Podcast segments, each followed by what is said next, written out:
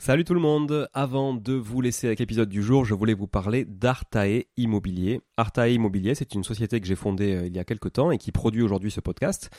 Alors si vous voulez vous lancer et investir dans l'immobilier, comme moi depuis euh, de nombreuses années, c'est la bonne décision évidemment. Je vous l'apprends pas, vous savez, euh, vous connaissez mon appétence à l'investissement locatif, on en parle beaucoup sur ce podcast. Mais peut-être que vous n'avez pas forcément de temps à y consacrer, peut-être que vous n'êtes pas sur place, peut-être que vous avez peur de faire des erreurs, peut-être que vous souhaitez simplement accélérer dans vos investissements et aller plus vite en déléguant. Eh ben, je pense qu'on est fait pour se rencontrer et échanger sur ce sujet-là, avec moi directement ou avec mon équipe.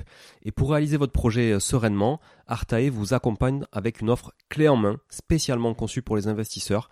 Artae Immobilier, c'est une agence spécifique pour les investisseurs, 100% dédiée à eux et à l'investissement locatif. De l'acquisition du bien jusqu'aux travaux, puis à l'ameublement, à la décoration, à la mise en location. Vous êtes guidé, conseillé, accompagné de A à Z par notre équipe de pros que je recrute personnellement, et croyez-en mon exigence, je recrute que des gens compétents et composés surtout d'investisseurs aguerris ou s'ils le sont un peu moins, que je forme moi-même aussi au métier de l'investissement immobilier. Optez pour les étapes dont vous avez besoin sans problème, bénéficiez de l'accompagnement qui vous correspond. On est aussi votre coach tout au long de ce projet, vous montez en compétence grâce à nous, c'est du clé en main, c'est de la délégation, mais ça vous permet aussi de monter en compétence. Vous pouvez nous confier la recherche du bien, vous pouvez nous confier euh, uniquement les travaux, l'ameublement, la déco. C'est vraiment un accompagnement et un service sur mesure. Alors si vous voulez en savoir plus, n'hésitez pas à vous rendre sur le site euh, artae.imo, vous trouverez quelques informations à ce sujet. Sur le site également aussi investiratoulouse.com pour ceux qui voudraient investir en région toulousaine, mais on n'est pas basé qu'à Toulouse, donc on peut aussi vous accompagner ailleurs. Euh, mais ça vous permettra de, voir un petit peu la qualité aussi de, de réalisation qu'on peut produire pour votre compte. Et puis aussi à nous suivre évidemment sur Instagram, Arta Immobilier, très simple, ou sur LinkedIn Arta Immobilier. On partage aussi pas mal de réalisations qu'on fait, en tout cas pour le compte de nos clients. Et puis n'hésitez pas à nous contacter, à contacter notre équipe pour échanger autour de votre projet directement par email à contact artae, a r t a e, .imo, i 2 m o tout simplement. Voilà, l'équipe se fera un plaisir d'échanger avec vous sur euh, votre projet d'investissement et de vous accompagner tout au long de ce projet crucial pour se créer un patrimoine et s'enrichir et c'est ce qu'on essaie de faire tous ensemble en animant ce podcast ou en l'écoutant aussi euh, chaque semaine. Voilà. Merci encore d'être là. À très vite. Je vous laisse avec l'épisode du jour. Ciao ciao. Et non, désolé, pas de générique Money aujourd'hui. Mais bon, peut-être que vous en aviez un peu marre aussi d'entendre ce générique, donc ça fera pas de mal. Puisque vous vous apprêtez aujourd'hui à écouter un épisode dans lequel je suis intervenu en mode guest. Le mode guest, c'est quand j'interviens en tant qu'invité au micro d'un autre podcasteur. Ça vous permettra d'en savoir plus sur moi en découvrant des choses que je ne partage pas forcément ici sur Money mais que j'ai dû partager ailleurs dans d'autres interventions. À la fin de l'épisode, n'oubliez pas de vous abonner si ce n'est pas déjà fait et à rédiger un avis 5 étoiles sur Apple Podcast et Spotify pour Monetary, bien sûr, mais également pour le podcast sur lequel j'ai été l'invité. En attendant, je vous souhaite une excellente écoute.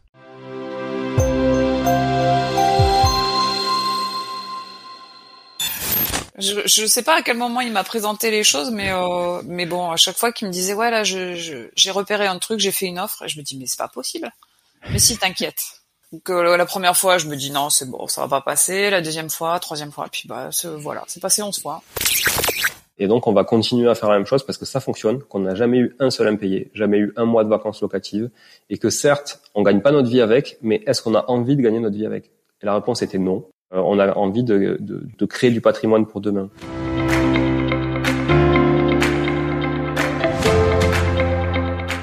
Bienvenue sur Les Investisseurs 4.0, le podcast qui explore les stratégies et les méthodes pour développer son patrimoine immobilier quand on a 40 ans, un job à plein temps et une vie de famille trépidante. Ce qui est formidable dans l'investissement immobilier, c'est qu'on y trouve autant de profils, d'histoires et de parcours d'investisseurs qu'il existe pratiquement de biens à vendre. L'immobilier est un pilier de création de richesse puissant, comme tu le sais déjà si tu écoutes ce podcast, mais il y a des milliers de façons de l'envisager au cours de sa vie. La capacité d'emprunter, le temps disponible, la stratégie d'investissement claire ou l'envie d'entreprendre sont par exemple des facteurs de passage à l'action qui ne sont pas toujours réunis tout au long de notre parcours, mais qui peuvent l'être de façon ponctuelle. En d'autres termes, on peut commencer par l'investissement immobilier ou bien investir en immobilier dans un second temps ou, en dernier. Il n'y a pas vraiment d'ordre préétabli dans la construction de ton patrimoine. Alors nous recevons cette semaine un couple d'investisseurs, Julien et Sabrina, dont le parcours est intéressant à bien des égards, parce qu'il contient des allers-retours entre entrepreneuriat et salariat, parce qu'il s'articule aussi entre, autour de phases d'investissement très actives et parfois très espacées les unes des autres. Au cours de cet épisode, on verra comment Julien et Sabrina se sont rencontrés, pourquoi les conditions de leur rencontre présageaient déjà d'une vie riche en investissement et en prise de risque maîtrisée, les changements d'activité, les sacrifices que le couple n'a pas hésité à faire. On parle ici de leur réussite, de leurs échecs dans l'entrepreneuriat, les difficultés aussi qu'ils rencontrent pour expliquer leur initiative à leurs jeunes garçons. En quoi la création de leur patrimoine permet en quelque sorte à Julien et Sabrina de compenser leurs différences d'âge et de se projeter sereinement dans l'avenir? Comment le couple a géré les choses sur le plan professionnel et familial, notamment lors de phases très actives dans la constitution de leur patrimoine, comme celle qui leur a fait signer 11 acquisitions en l'espace de 12 mois. En quoi la stratégie d'investissement mise en place par le couple les a aidés à obtenir les financements nécessaires aussi pour enchaîner les acquisitions à un rythme effréné? Enfin, pourquoi Sabrina et Julien choisissent de poursuivre leur activité salariale alors qu'ils pourraient déjà en sortir et vivre des fruits de leur patrimoine? Un épisode qui t'apporte une vision différente de ce qu'on a vu jusqu'à présent sur l'investissement et l'entrepreneuriat en couple. J'espère que tu te reconnaîtras dans, la, dans le parcours de Julien et Sabrina et qu'il t'apportera des pistes de réflexion. Que tu sois en couple ou que tu envisages de l'être, sait-on jamais. Ce podcast ne pourrait pas exister sans le soutien que tu lui donnes au travers de tes commentaires, de notes 5 étoiles sur Apple Podcast ou Podchaser, des messages d'encouragement et des suggestions que tu m'envoies sur Instagram ou par email à paco investisseur40.com. C'est donc pour moi la moindre des choses de reconnaître et remercier ceux qui ont contribué à faire avancer le mouvement cette semaine. Un grand merci à Bastien et à Guy9130 pour vos commentaires éloquents sur Apple Podcast. Merci aussi à Loïc pour le commentaire sur Podchaser de la semaine dernière. Et puis je passe le bonjour à Guy, Tony, Canal Invest Club et Léonie pour vos messages sur Instagram. N'hésitez pas si, vous en avez d'autres ou si vous avez des suggestions. Allez sur ce, on attaque notre conversation du jour avec Julien et Sabrina. C'est parti. Salut Julien, salut Sabrina, bienvenue chez les investisseurs 4.0. Salut Paco. Salut Paco, ravi d'être là. Merci, merci beaucoup pour la participation, c'est cool et euh, c'est pas souvent qu'on reçoit des couples. D'ailleurs, c'est la première fois, on va dire en, live, donc euh, c'est une grande première. Merci beaucoup pour participer à cette expérience. Et, euh, pour commencer, peut-être, est-ce que vous pouvez chacun votre tour peut-être vous présenter aux, aux auditeurs qui vous connaissent pas? Mais ce que j'aurais bien voulu voir, c'est commencer par le, en fait, dresser un peu un, un parcours, euh, enfin un résumé peut-être de, de parcours d'investisseurs et d'entrepreneurs, parce que je crois que vous êtes entrepreneur aussi. Euh, peut-être de, de, comment vous avez commencé jusqu'à jusqu'à aujourd'hui. Alors c'est vrai que c'est assez large, mais essayer de faire un résumé peut-être euh, par étape avant qu'on peut-être on, on, plonge un peu plus dans, dans certains détails de cette de, de ce parcours jusqu'à ce jour.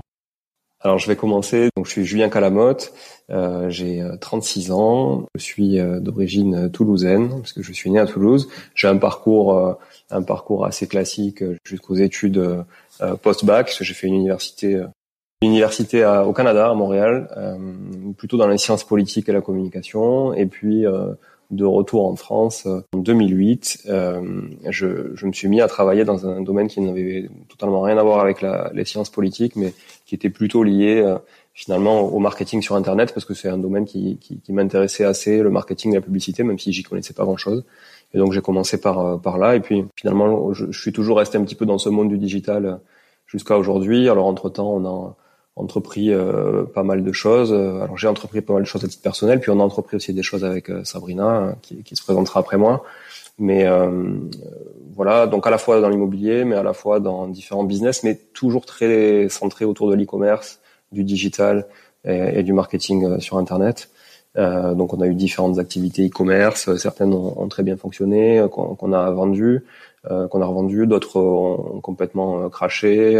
On y a laissé aussi pas mal de plumes, et puis d'autres qu'on a arrêté parce qu'on était adepte assez du, du, test and learn, et, et je trouve qu'avec le digital, c'était ce qui permettait d'aller finalement dans le même sens. Ensuite, l'immobilier, euh, finalement, ça date de, de, notre rencontre un peu avec Sabrina, puisque euh, donc on, s'est rencontrés quand j'habitais au Canada, et, et, et, puis donc je suis rentré précipitamment du Canada justement pour rejoindre Sabrina, et, euh, et en fait, on a commencé à investir dans l'immobilier finalement euh, quelques années après, c'est-à-dire deux trois ans après, en 2010, parce qu'on a eu envie de, de, de, construire un patrimoine pour notre retraite, mais je vais passer le relais à, à Sabrina pour qu'elle se présente, et puis on repartira de là. Je pense que c'est le sujet qui nous intéresse. Ok, alors bonjour, je suis Sabrina Calamotte, épouse de Julien depuis 11 ans maintenant. Voilà, donc euh, parcours tout à fait normal. Alors, je suis originaire de Picardie, voilà, donc ça c'est peut-être la particularité puisque je me suis expatriée il y a une vingtaine d'années.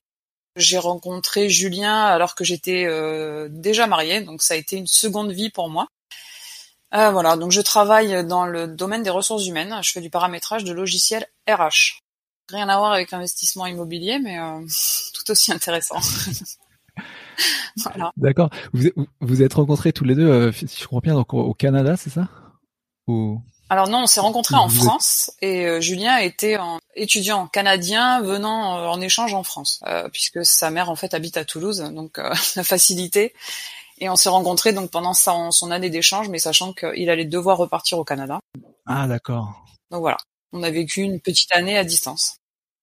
C'était un peu particulier d'ailleurs parce qu'en fait je devais partir euh, en échange en échange universitaire à l'île de la Réunion. En fait c'était l'époque de l'épidémie de, de chikungunya, hein, qui était ouais, vrai, voilà assez impressionnante. Donc c'était en 2006. Hein. Du coup l'université de Montréal, parce que le Canada c'est quand même un pays très euh, euh, voilà proche de, de, ses citoyens, etc. Bon, plutôt plutôt sain. Et ils nous ont interdit de, de partir là-bas pour raisons sanitaires. Mais et du coup, on était on était finalement euh, contraint de choisir un autre endroit dans le même pays. Donc l'île de la Réunion étant la France, euh, j'avais pas trop le choix que Paris, Marseille, Lyon, Toulouse. donc je me suis dit bon, mais pourquoi pas revenir aux sources à Toulouse et et, et du coup c'est là qu'on a rencontré Sabrina. Enfin, on s'est rencontré avec Sabrina. Et puis pour la petite histoire, on s'est rencontré autour d'une table de poker, euh, ce qui est, assez anecdotique, puisqu'on jouait tous les deux au poker à ce, à ce moment-là et euh, qui était un, jeu qui nous animait assez. Donc euh, voilà, c'était le point commun qui nous a mis, qui nous a réunis finalement. Oh sympa, ouais, ouais, ouais, carrément. Et, euh, et toi, toi, t'es pas canadien alors, Julien. Tu étais, de Toulouse, mais tu as passé du temps au Canada avant de faire une année de césure en France, quoi. Ouais, tout à fait. J'ai passé mon bac dans un lycée français au Canada et j'ai fait mon université donc à l'université de Montréal, qui est un gros campus, hein, de plus de 50 000 étudiants, donc c'est quand même une grosse grosse machine. Et euh, voilà, donc avec aussi finalement euh, pas mal de, de, de vision nord-américaine sur le business, parce que ça m'a quand même finalement apporté. Je m'en rends compte avec du recul maintenant quand même. Ça fait euh, une quinzaine d'années que je suis revenu et je, je, me rends compte que ça m'a apporté beaucoup. Voilà, mhm. je le savais pas à l'époque. Mais... D'accord. Et, et, le fait que, enfin, on, s'imagine, hein, vous aurez rencontré euh, sur une table de poker, donc on, on se dit que vous, vous êtes, euh, vous avez une relation du coup euh, à l'argent de flamber. c'est pas du tout le cas, j'imagine. Enfin, comment est-ce que est-ce que c'était fortuit? Est-ce que c'était une passion qui, qui enfin, qu'est-ce que vous êtes venu chercher sur le poker, ou est-ce que tu juste, juste en fait au fait du poker comme vous auriez pu vous rencontrer dans un barbecue, quoi? On avait deux approches différentes, je crois. Euh, Sabrina avait une approche plus. Euh, je... Moi, je vais donner la mienne puis elle donnera sa version. Mais euh, moi, j'avais j'avais une approche où j'aimais, j'étais vraiment pris de passion pour ce jeu. C'était une, une, vraie passion euh, pour la statistique, pour les probabilités. Et, donc, du coup, j'étais vraiment vraiment ouais accro accro à ça, mais pas accro parce que c'est un jeu d'argent, accro parce que c'est un jeu un jeu euh, très très stratégique et très intéressant. Alors il y a un facteur chance évidemment qui en fait qui fait que c'est un, gros jeu d'argent, mais pour le coup, euh, moi ce qui m'a attiré c'est vraiment le côté stratégique et le côté aussi euh, euh humain, euh, parce qu'autour d'une table de poker finalement, mais c'est assez représentatif de ce qu'on de, de, finalement de la société, c'est-à-dire qu'on peut avoir un banquier autour d'une table de poker, puis on peut avoir quelqu'un qui est là pour jouer ses derniers euros et ses dernières économies, on peut avoir euh, un, vieux comme un jeune, une femme comme un homme, euh, quelqu'un en costard comme quelqu'un en short et en tongs. Et en fait, je trouve que c'est tellement représentatif de la société que c'est ça aussi qui m'a passionné, quoi, de, voir toutes les habitudes que les gens pouvaient prendre dans un jeu d'argent et finalement traduisaient un petit peu leur comportement au quotidien aussi. Voilà. Et puis j'avais le goût du risque et je l'ai toujours eu et je l'ai toujours. Donc euh, c'est vrai que c'est un jeu qui me plaisait pas mal.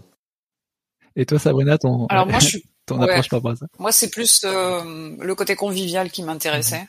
Euh, même si je trouvais le jeu très passionnant et euh, très prenant parce que ça pouvait durer 5, 6, 8 heures, euh, voire plus. Voilà, on s'est déjà couché à 8 heures du matin en commençant à 20 heures la veille. Mais voilà, moi c'était vraiment le côté convivial. J'avais besoin de m'échapper en fait à cette époque-là et c'est aussi pour ça qu'on s'est rencontrés avec Julien mhm. que que ça a matché quoi. L'argent est quand même très intéressant dans le poker. Enfin, c'est euh, à mon sens, euh, il faut qu'il y ait euh, cette notion-là, sinon les gens jouent un peu n'importe comment. Donc c'est quand même c'est quand même excitant d'argent en jeu. Mais en fait, on peut faire le lien avec l'investissement de manière générale, c'est-à-dire que aujourd'hui, il y a, des brokers d'actions, par exemple, qui, qui, permettent de créer un compte avec du play money, hein, pour ça, pour finalement pour jouer un petit peu avec avec de l'argent fictif. Mais on sait très bien que acheter des actions n'importe quelle n'importe quelle boîte américaine ou française avec de l'argent fictif, on n'aura pas du tout la même la même implication euh, voilà, sur sur vendre une position ou pas, que, que, que, si on a vraiment mis son argent. En fait, on, on vivra pas de la même manière. Et le poker, c'est vraiment très très similaire. Ouais, ouais, ouais, non, c'est c'est carrément euh, intéressant et, et aussi, c'est enfin, on l'avait vu avec je crois avec Julien de la Grandade sur un épisode ici, on parlait de bourse qui disait justement aussi de voilà les portefeuilles fictifs, exactement ce que tu dis Julien, que les portefeuilles fictifs, en fait, euh, tu tu t'as pas le même comportement en tant qu'investisseur quand tu utilises un portefeuille fictif que la réalité. Tant que tu t'es pas pris un bouillon, tant que tu t'es pas pris c'est avoir cette euh, petit peu cette tension d'adrénaline, tu peux pas vraiment savoir comment tu vas gérer tes émotions le jour où vraiment tu investis. Euh, euh Clairement. et, et, et, puis aussi, on n'aura pas le même investissement personnel, même sur l'immobilier. Au final, si t'as pas de crédit à rembourser, tu te prends, tu te fais, tu te mets quand même moins l'impression pour euh, remplir ton appartement et optimiser son son, son taux de vacances quoi, mmh. locatif. Donc au final, tout, tout est lié finalement à l'argent. Euh, qu'on le veuille ou qu'on le veuille pas dans la vie, tous les jours au quotidien, on est lié à l'argent. Euh, voilà, donc. Euh. Et, et, alors, bon, vous avez rencontré, euh, voilà, l'amour est là, Cupidon euh, passe par là, et, euh, et, ensuite donc vous vous mettez ensemble. Est-ce que vous vous parlez, enfin, est-ce que vous parlez dans votre approche, on va dire de de la vie tout simplement, mais lié en fait à l'argent et, au patrimoine? Est-ce que vous avez des discussions sur une stratégie, une, un objectif commun? Dès le départ ou c'est plutôt quelque chose euh, qui se crée, qui se fait peut-être euh, au fil de l'eau, petit à petit en fait? Alors euh, quand on s'est rencontré avec Julien, moi j'avais déjà avec mon ex-mari du coup un appartement, mais alors qui était de la défiscalisation, donc voilà une, erreur que j'ai faite à cette époque-là. Mhm. Et, et, en fait, on en avait discuté avec Julien. oui, là, investir c'est bien, euh, clairement, euh, les défiscalisations, ça, ça n'a pas du tout fonctionné pour moi en tout mhm. cas. Donc euh, voilà, on, on, a eu envie de se lancer parce que j'avais eu cette expérience-là et qui avait été une mauvaise expérience. Voilà. Donc euh, on en a tiré des conclusions et on a voulu investir en, en, en ne refaisant pas les mêmes erreurs. Voilà. Sabrina sur ce sur ce bien là quand tu dis ça s'est pas bien passé parce que c'est vrai qu'il y a il y a euh, produit de défis qui est produit de défis qui effectivement il y en a qui euh, qui sont pas euh, qui te génèrent pas de vraiment beaucoup de cash flow mais qui restent au final une fois revendu bon bah qui est plus value c'est que ça reste correct et il y en a qui effectivement même bah, te vendent des trucs qui sont au-dessus du prix du marché et tu te retrouves avec une moins value à la fin c'était c'était plutôt la deuxième option que, qui est arrivée pour vous ou... tout à fait donc euh, déjà, on avait un effort à faire euh, mensuellement qui était relativement conséquent, de plus de 200 euros. Mhm. Et ensuite, à la revente, euh, alors en fait, quand on a acheté, on a acheté sur plan, on est allé quand même voir de quoi il en retournait, et effectivement, c'était un endroit qui était plutôt intéressant et qui, qui pouvait être porteur. Malheureusement, quand on a voulu revendre quelques années après, ben, on s'est rendu compte qu'il y avait énormément d'immeubles qui avaient poussé tout autour et il y avait beaucoup plus d'offres que de demandes. D'accord.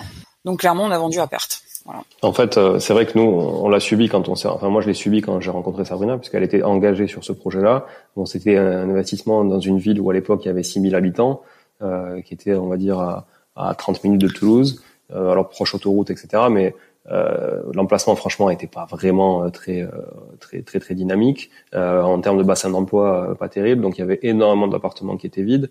Évidemment, la mensualité, le taux d'effort était très très très mmh.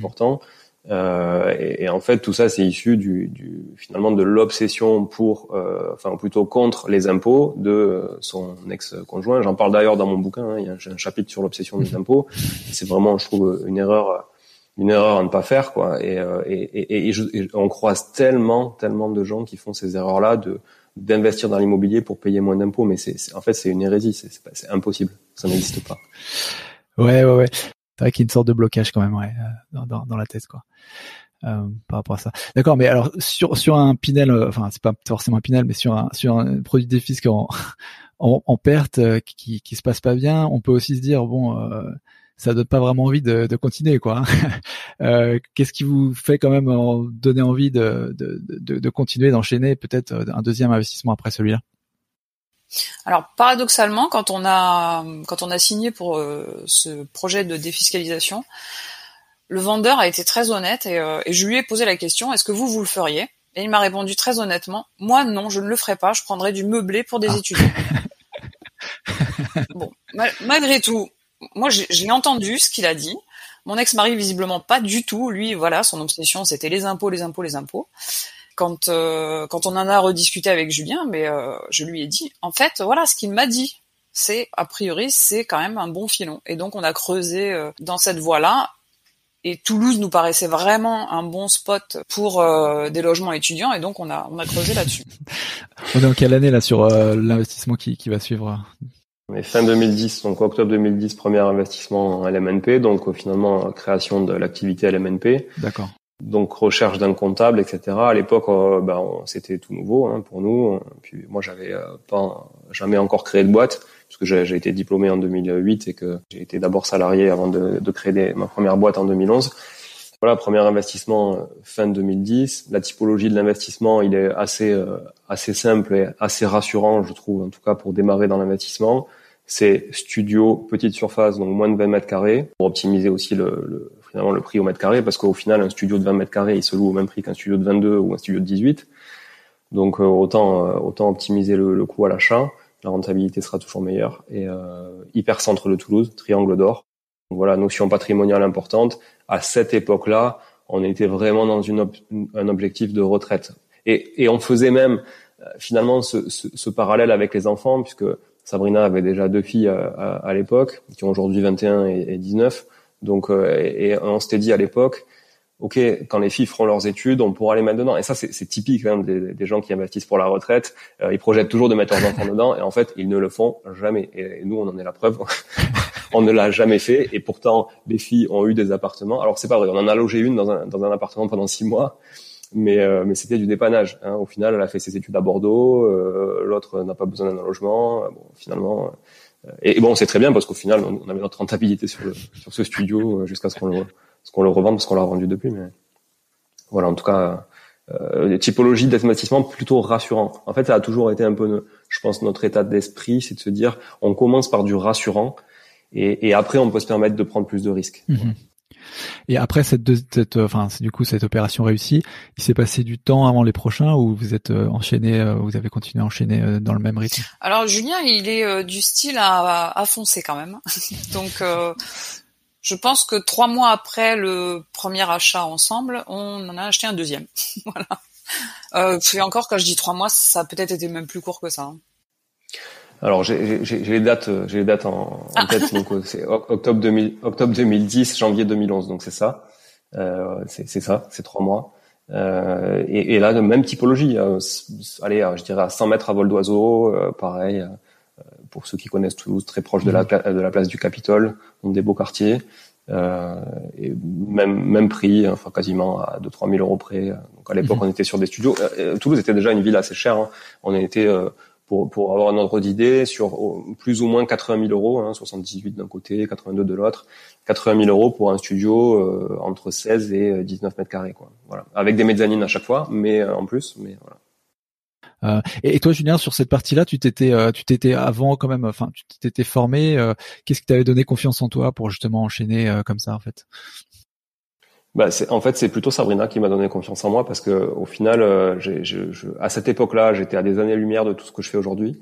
Et, euh, et c'est, vraiment Sabrina qui m'a mis le pied à l'étrier. Et d'ailleurs, c'est elle qui portait quand même pas mal les investissements euh, à titre opérationnel, on va dire, euh, sur la paperasse, le, nota- le notaire, euh, quand il fallait mettre de la faïence sur les salles de bain, euh, etc., les rénovations, avec son père qui a mis la main à la pâte aussi pas mal. Et moi, j'étais un peu détaché de tout ça parce que j'étais un peu encore jeune d'esprit, euh, voilà, je pense. Et, et du coup, euh, j'étais pas aussi investi euh, que, que Mhm. je le suis euh, depuis ces dernières années, ça c'est certain. Euh, et je le regrette. Je le regrette parce que finalement, notre regret, c'est Mhm. de pas avoir enchaîné davantage à, à ce moment-là. Bon, c'est comme ça. On a fait plein de choses entre temps. On, on en parlera, mais euh, voilà. Donc du coup plutôt Sabrina qui portait le, le, le lead là-dessus. ouais. Vous, vous le- vous l'exploitiez comment C'est LMNP donc étudiant, mais euh, en- vous, vous gérez vous-même ou vous étiez euh, via une agence ou On a toujours euh, tout géré nous-mêmes. Ouais. D'accord. Le choix des locataires, euh, on fonctionne beaucoup au feeling et euh, franchement, les, les critères des agences ne sont pas les nôtres. Et franchement, on s'est jamais trompé. Donc non, on gère. Et on gère encore aujourd'hui. c'est ton côté ressources humaines qui. C'est plus, la même. C'est plus le même volume. Pardon, c'est plus la même histoire aujourd'hui. la gestion. Ouais, non, on va y venir, on va y venir, c'est clair. Euh, ok, donc j'imagine qu'à à partir de ces deux-là, ensuite, il y a une sorte de, euh, de, de long moment où vous n'avez pas forcément investi, quoi, avant de, de reprendre derrière, quoi. C'est ça? Vous, vous, étiez parti du coup sur autre chose ou d'autres projets ou euh, qu'est-ce qui s'est passé entre 2010 et euh, euh, et puis le, le prochain après? On va mélanger un peu le, le, perso et le pro parce que je crois, je crois que ça va avec en fait. On peut pas décorréler l'un et l'autre quand on est un, on a un esprit un peu entrepreneur. Donc 2010 euh, premier invest, 2011 deuxième invest en LMNP. 2011 moi je, je quitte mon premier euh, boulot salarié pour euh, monter une agence web. Donc mon employeur actuel d'ailleurs devient mon premier client et un de mes principaux clients. Enfin mon employeur actuel de l'époque là, je, je, monte une première boîte et finalement, bah, euh, voilà, je, comme je suis quelqu'un d'entier et que de très passionné, je me suis lancé dans ce, ce challenge et j'ai mis tous mes efforts euh, dans, dans, la, dans cette boîte-là pendant pendant deux trois ans. Et puis on a commencé à racheter quelques sites internet, etc. Entre temps, en 2013, on a acheté euh, des locaux d'activité pour ma boîte, justement. Donc, on a créé une SCI familiale qui existe toujours aujourd'hui. Et c'était notre première SCI familiale à l'IS déjà à l'époque. qu'on avait quand même euh, cette, cette, notion que, que, que l'IS fiscalement était beaucoup plus intéressant pour nous en tout cas parce qu'on on avait ni les moyens ni l'envie de payer l'imposition tout de suite et qu'on on préférait la, la, payer à la sortie. Hein, sans, voilà, sans faire un cours théorique sur SCI et IRIS, hein, je pense que mhm. voilà, on, peut, on, peut, se renseigner assez facilement sur Internet. Bon, ben finalement, euh, à l'IS, euh, l'impôt qu'on paie pas au quotidien, on le paie à la sortie, grosso modo. Euh, et nous, on préférait ça. On préférait se dire, ok, dans quelques années, on sera plus confortable pour payer de l'impôt qu'on ne l'est aujourd'hui. Et aujourd'hui, on va construire. Et euh, donc 2013, première SCI à l'IS. On achète des locaux d'activité, donc des locaux mixtes, euh, qui, qui, sont euh, assez intéressants parce que c'est locaux mixtes à la fois bureau plus local d'activité. Donc ça veut dire local pour stocker, euh, avec très grande hauteur sous plafond, porte sectionnelle.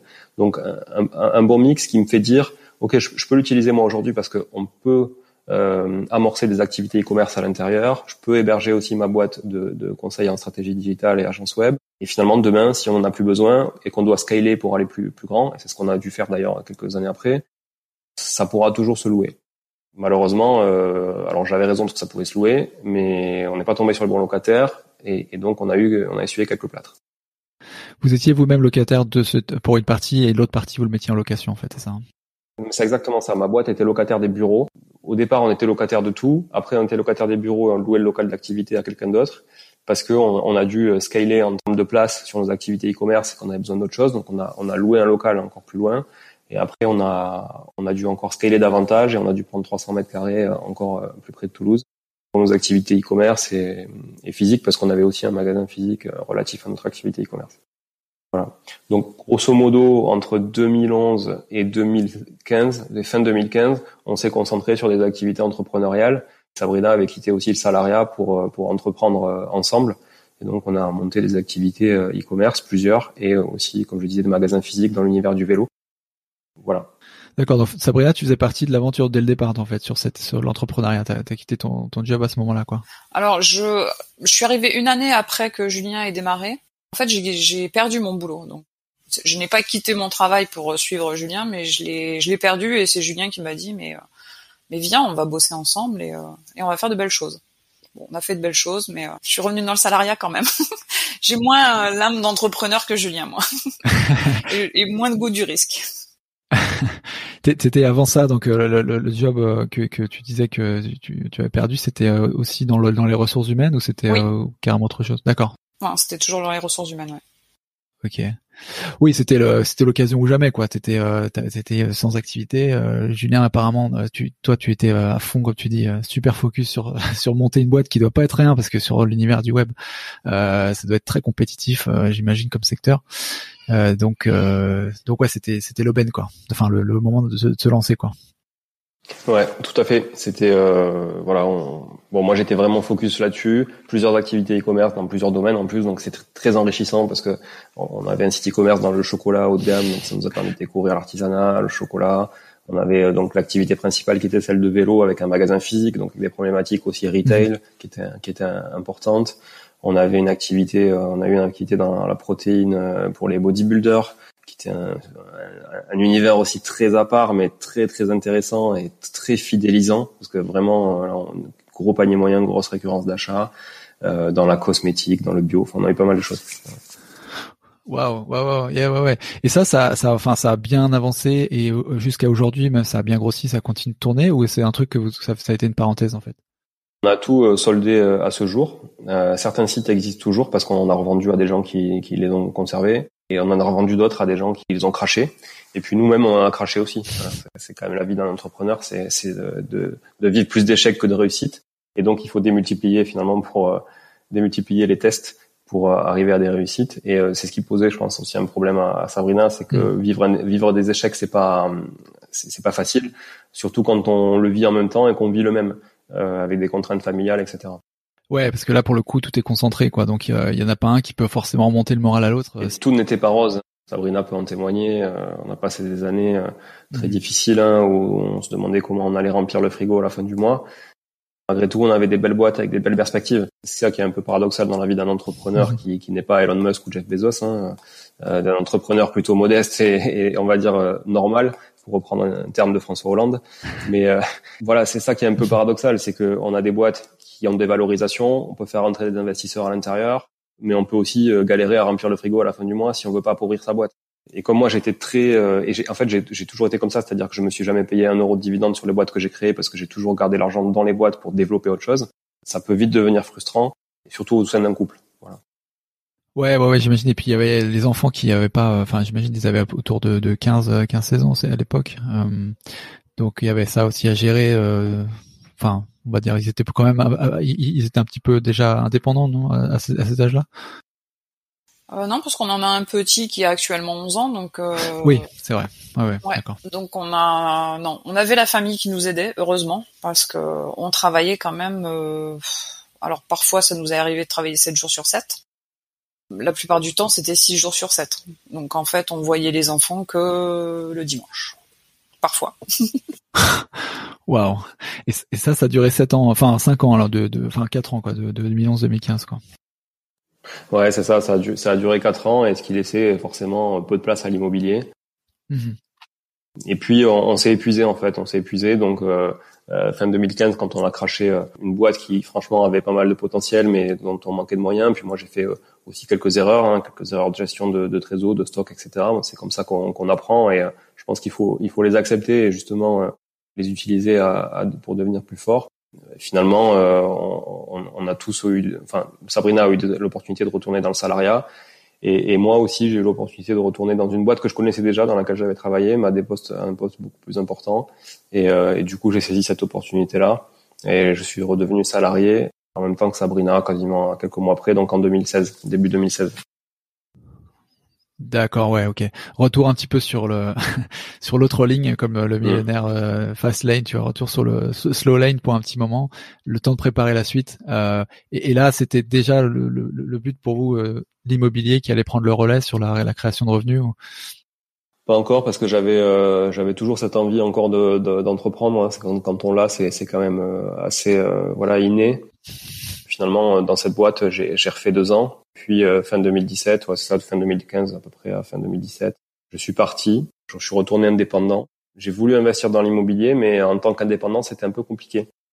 On le vit hein, souvent en France, c'est quand même assez compliqué. On a ce CDI qui colle à la peau, et au final, euh, une boîte est venue me chasser, la boîte dans laquelle je suis toujours actuellement. Une boîte est venue me chasser sur LinkedIn, et euh, finalement, l'opportunité qu'offrait euh, cette boîte en termes de challenge qui était assez structurant pour la boîte sur la transformation digitale euh, et de l'e-commerce, plus euh, le fait que ça allait nous débloquer pour investir dans l'immobilier parce que en fait quand on a regardé en arrière, on s'est dit merde, 2010, 2011, si on en avait fait un par an, regarde où on en serait aujourd'hui avec tout le capital restant, le capital qu'on avait amorti, la valorisation du, du, du, patrimoine parce que les, les, prix avaient vraiment flambé sur Toulouse, on s'est dit waouh, qu'est-ce qu'on a loupé quoi. Et quand on fait des règles de trois, on se rend vite compte qu'au final que on a loupé quelque chose.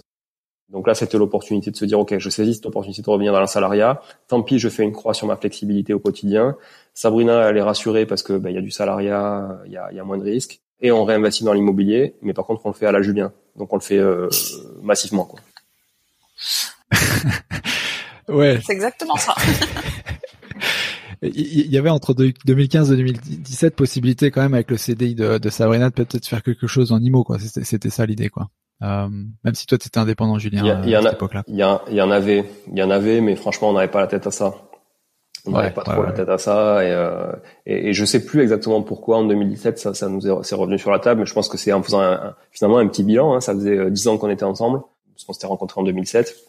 Donc ok, euh, dix ans, on en est où euh, qu'est-ce qu'on fait, euh, qu'est-ce qu'on doit faire. Euh, Sabrina, Sabrina bah, on a une différence d'âge aussi, hein, c'est important, on l'a pas précisé, mais on a 11 ans de différence, donc il y a aussi cette cette, cette, cette différence de volonté, de, finalement, d'avancer à la même à la même vitesse euh, pour le même but, et aussi le, taux d'effort quotidien n'est pas le même aujourd'hui à 36 qu'à 47 ou hier à 25 qu'à qu 36 quoi. Donc euh, voilà, je pense qu'il y avait ce, bilan qu'on a fait mal, sans s'en rendre compte au final.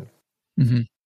Ouais, avant cette euh, cette étape où tu euh, où, vous, enfin vous avez enchaîné en fait, c'était cette prise de conscience euh, fin 2017 que la prochaine étape effectivement il fallait euh, enfin ça serait bien de la construire de façon de façon un peu un peu rapide. Enfin là je, suis en train de mettre des mots dans votre bouche, hein, je sais pas mais j'imagine que comme vous avez vécu en fait un peu d'immobilier, de l'entrepreneuriat, vous avez déjà enfin une expérience justement de risque très riche d'avoir d'avoir vécu ces, ces différents statuts où là, fin 2017, euh, j'ai l'impression que c'est vraiment le moment où la, nouvelle étape arrive et, en fait, c'est l'idée de se projeter là. Euh, et, bon, à 30, 30 ans, etc., on se dit bon bah plus loin. Euh, oui, effectivement, on arrive pas très loin de la retraite. Enfin, si la retraite est à 60, c'était déjà, enfin très mûri, très posé, très organisé comme ça, ou finalement ça s'est un peu plus fait progressivement que ça? Je, je, vais, du coup, je vais répondre, et puis Sabrina, tu pourras compléter si besoin.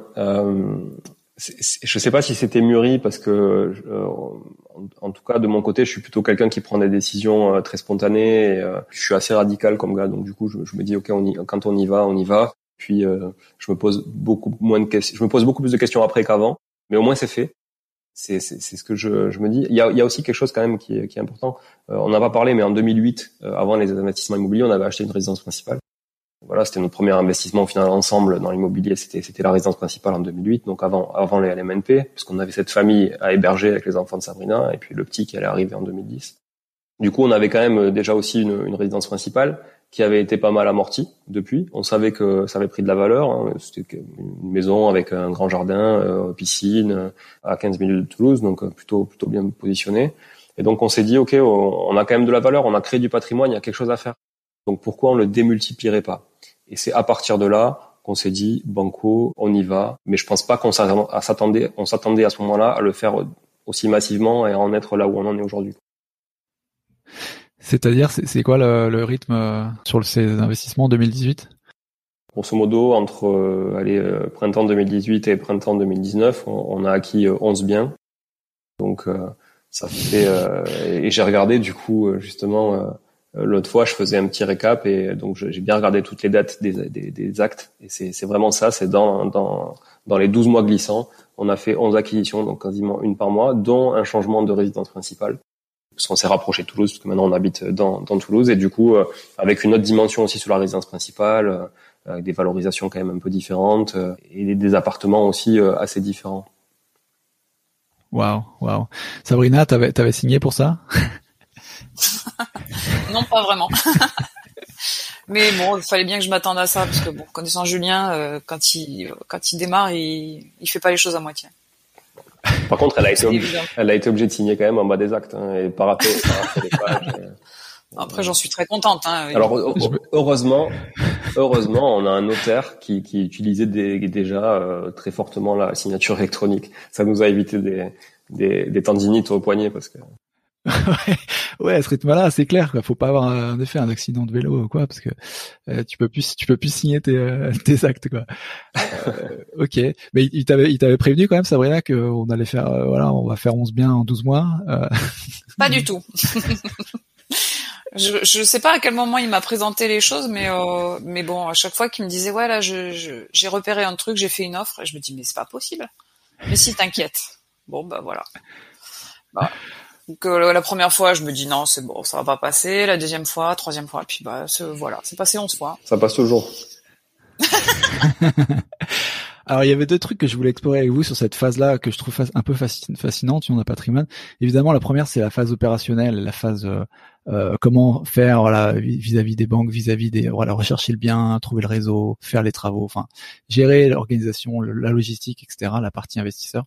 Euh, et puis peut-être dans une deuxième partie, on pourrait avoir vraiment la, la, la, façon aussi dont vous l'avez géré en, couple euh, avec la répartition des rôles et, qui a fait quoi et, et voilà comment ça s'est passé quoi.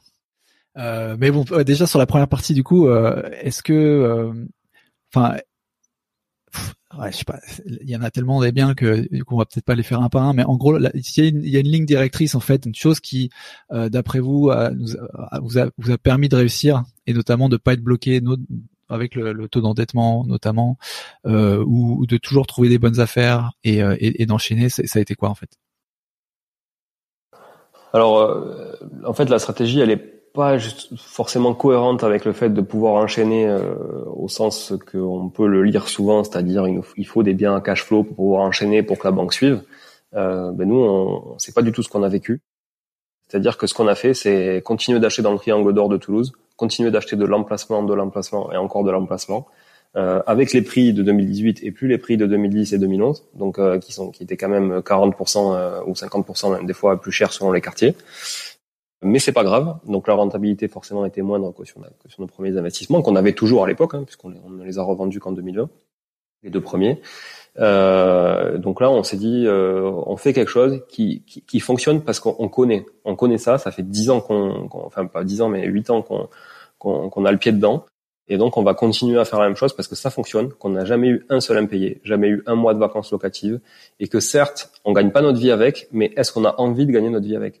Et la réponse était non. Euh, on a envie de, de, de, de, créer du patrimoine pour demain. Et je crois qu'il y a une particularité aussi sur les couples investisseurs par rapport à des gens qui sont peut-être euh, célibataires ou autres, c'est qu'il y a cette notion patrimoniale qui est beaucoup plus importante que la notion du cash flow pour certains. Et finalement, on, on a vite fait quand on est tout seul de vouloir faire plus de cash flow que de patrimonial parce qu'on n'a pas cette vision de la transmission, on n'a pas cette vision de la famille, on n'a pas cette vision de la foncière familiale, par exemple. Euh, et nous, c'était un peu la vision la vision qu'on avait. Et donc tous les investissements qu'on a fait sur euh, sur ces 12 mois-là sont des investissements qu'on peut plus juger de patrimoniaux que d'investissements à cash flow. Voilà. Malgré tout, on a des investissements qui généraient quand même pas mal de cash, et notamment avec de la location courte durée sur le centre-ville de Toulouse. Et tu peux me donner peut-être un exemple justement pour euh, euh, de, type de enveloppe globale avec travaux et type de, cash flow, on va dire, régénéré et puis éventuellement plus-value à la revente. Actuellement je, je, peux je peux donner un exemple qui me vient en tête qui est qui est qui est, qui est intéressant. Donc c'est un, un, un T1 bis en duplex euh, qui fait 25 mètres carrés au sol, euh, donc avec une, une chambre en duplex. Euh, qui est dans le centre-ville de Toulouse, mais pas dans l'hypercentre. Lui, et pour le coup, est pas dans le triangle d'or, mais est quand même euh, très très centre-ville, euh, entre la gare et le et le et, le, et l'hypercentre. Euh, prix d'achat euh, une fois négocié, parce qu'à l'époque on pouvait encore un peu négocier, hein, ce qui, est, qui a plus trop été le cas après quand on a continué les acquisitions en 2019 et depuis. Euh, mais à l'époque on pouvait négocier, donc c'est un bien qui était à 108 000 euros. On l'a négocié à 88 000 euros, donc c'était une énorme négo pour le marché de Toulouse, qui était quand même déjà un peu tendu malgré tout. Euh, 88 000 euros. On a fait 15 000 euros de travaux où on a complètement réaménagé l'appartement. voilà, on a mis on a mis une cuisine à la place d'une salle de bain. La salle de bain, on l'a montée à l'étage. On a, fait plein de choses.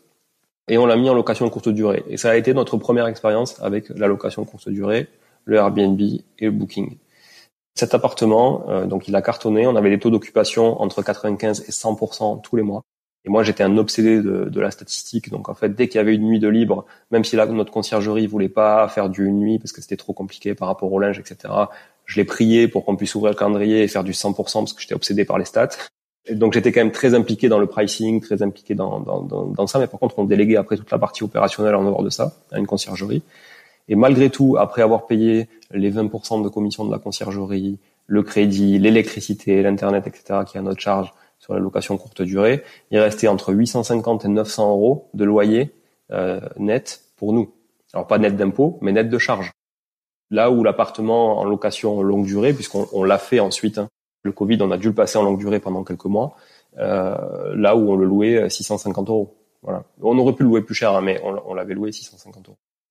Mais même 650 euros, ça fait euh, en, termes de cash flow, même si tu prends un crédit 110% sur ce bien-là, euh, on est quoi enveloppe globale On est à, à 100 000.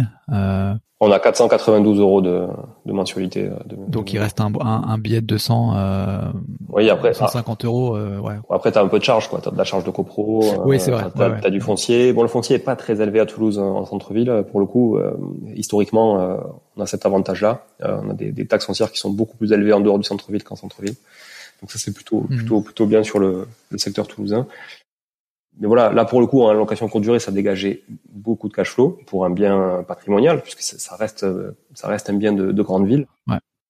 Donc ça c'est un exemple. Voilà, après euh, des exemples on en a d'autres. Ce qui est sûr, c'est qu'on a commencé à élargir la surface un petit peu et qu'on est allé sur du T2, euh, alors qu'on était très focalisé sur du studio et T1, T1 bis. Et on a commencé à aller sur du T2, 40, 45, 50 mètres carrés. Donc là, forcément, les prix d'achat étaient beaucoup plus élevés et les rentabilités étaient beaucoup plus compliquées à trouver, forcément, même en courte durée. Mhm. Par contre, notre réflexion là-dessus, c'est se dire, il y a un enrichissement latent qui est important parce que le capital amorti chaque mois, il est beaucoup plus important que sur un studio.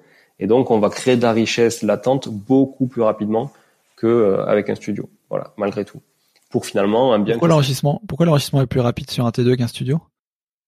Parce que finalement, pour le même pour le même investissement euh, temps, tu vas rembourser euh, une mensualité de 1000 euros par mois, dont 700 euros de capital. Là où sur un studio, tu vas rembourser 350 euros de capital et l'effort sera exactement le même.